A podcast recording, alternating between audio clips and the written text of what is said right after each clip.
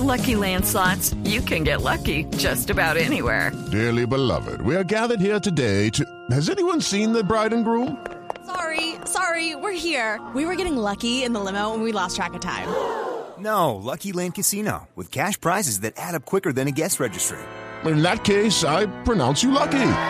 Play for free at LuckyLandSlots.com. Daily bonuses are waiting. No purchase necessary. Void were prohibited by law. 18 plus. Terms and conditions apply. See website for details. 6 de la tarde, 41 minutos. Momento para nuestra sección. Por algo será. Don Álvaro Forero, escándalos de corrupción, caso de Brecht, costo de vida alto, inseguridad, reforma tributaria, hacen en este momento, según la encuesta Gallup, que los colombianos tengan el pesimismo arriba. El 73% de los colombianos considera que las cosas en el país están empeorando. Esa es una de las conclusiones de esta encuesta Gallup que preocupa a don Álvaro. Sí, Jorge, se disparó el pesimismo en Colombia. Eh, ya bajará como ha subido y bajado en el pasado, pero sin duda hay una tendencia que viene desde hace mucho rato hacia el pesimismo. No es solo colombiana, está en todas partes. Eh, aún en Estados Unidos, pues Donald Trump es resultado de cabalgar sobre ese sentimiento pesimista sobre el futuro. Eh, las sociedades, inclusive las más ricas, eh, han perdido el sentido de, que controlan el futuro.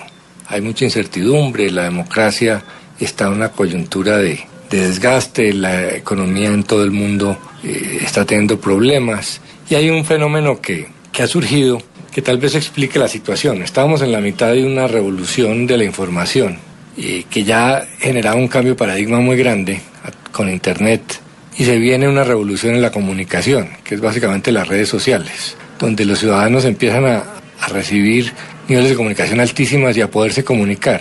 Y esas redes sociales por distintos factores tiende a ser negativa. Lo que estamos viendo y recibiendo en las redes sociales todos, todos los días es, son cosas negativas. Muy rara vez llegan cosas eh, optimistas. Las noticias positivas no se mueven en redes sociales. Y eso ha hecho que muchos ciudadanos lleven la inconformidad que antes tramitaban en el, comedor de la casa lo están llevando a las redes sociales y otros que vivían tranquilos están contagiando. Entonces hay una sensación de que eh, nada funciona.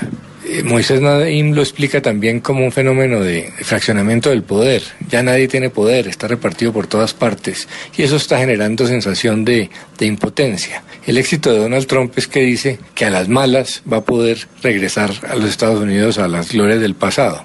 Los hechos demostrarán que no, son, no es así, pero eso es lo que pasa. El hecho de que en Colombia la paz, el proceso de paz no esté generando optimismo es una, es una explicación.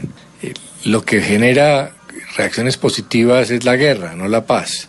La paz lo que genera es incertidumbres, dudas, preocupaciones adicionales. Y lo que hay detrás de ese pesimismo es sobre todo incertidumbre.